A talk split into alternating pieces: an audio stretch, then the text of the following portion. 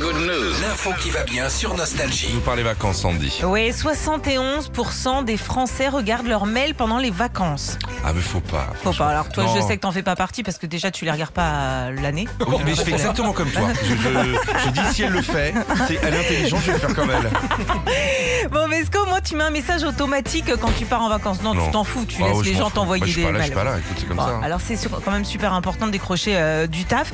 Euh, et euh, bah, j'ai trouvé une façon un petit peu cool euh, de le faire. Ça s'appelle Outsource Your Email. Et en gros, c'est un poney qui répond à tes euh, messages euh, bah, Très quand t'es pas là, quand t'es euh, C'est très en bien, ça. absence. C'est euh, l'Office du tourisme islandais qui a, qui a fait ça. Ils ont des bonnes idées. Alors rassurez-vous, hein, vous n'êtes pas obligé d'aller là-bas hein, pour, euh, pour faire ça. Vous pouvez être à Quiberon, Palavas, ça fonctionne. Il suffit juste d'aller sur leur site. Tu choisis d'abord le cheval qui va écrire ton mail. OK Ouais.